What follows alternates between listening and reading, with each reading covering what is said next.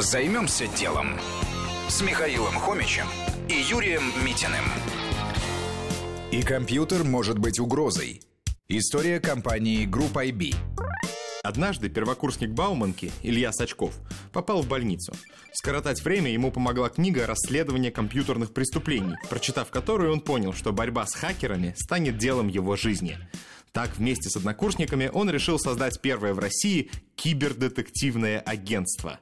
Поначалу клиенты не воспринимали идею студентов всерьез. Привлечь первого крупного заказчика помог старший брат. Ребятам удалось найти шантажиста, грозившего опубликовать компрометирующие снимки топ-менеджера одной нефтяной компании. Постепенно специалистов компании стали звать для расследования громких, высокотехнологичных преступлений. Сейчас в расследовании 80% таких инцидентов в России участвует компания Ильи. Что было дальше? Сегодня в реальности киберугроз уже нет сомнений.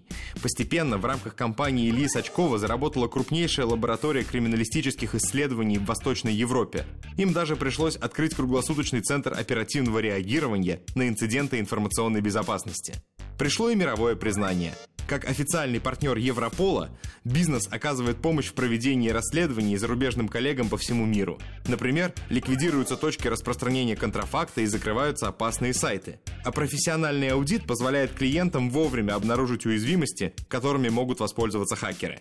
Сам Илья в прошлом году стал предпринимателем года в сфере телекоммуникаций по версии Эрсен Янг, а недавно вошел в список 30 самых перспективных молодых предпринимателей по версии журнала Forbes. А оборот бизнеса измеряется сотнями миллионов рублей. Знать о преступлениях хакеров сегодня важно любому бизнесмену. Но еще лучше сделать бизнес на борьбе с ними. Займемся делом. На радио Вести ФМ.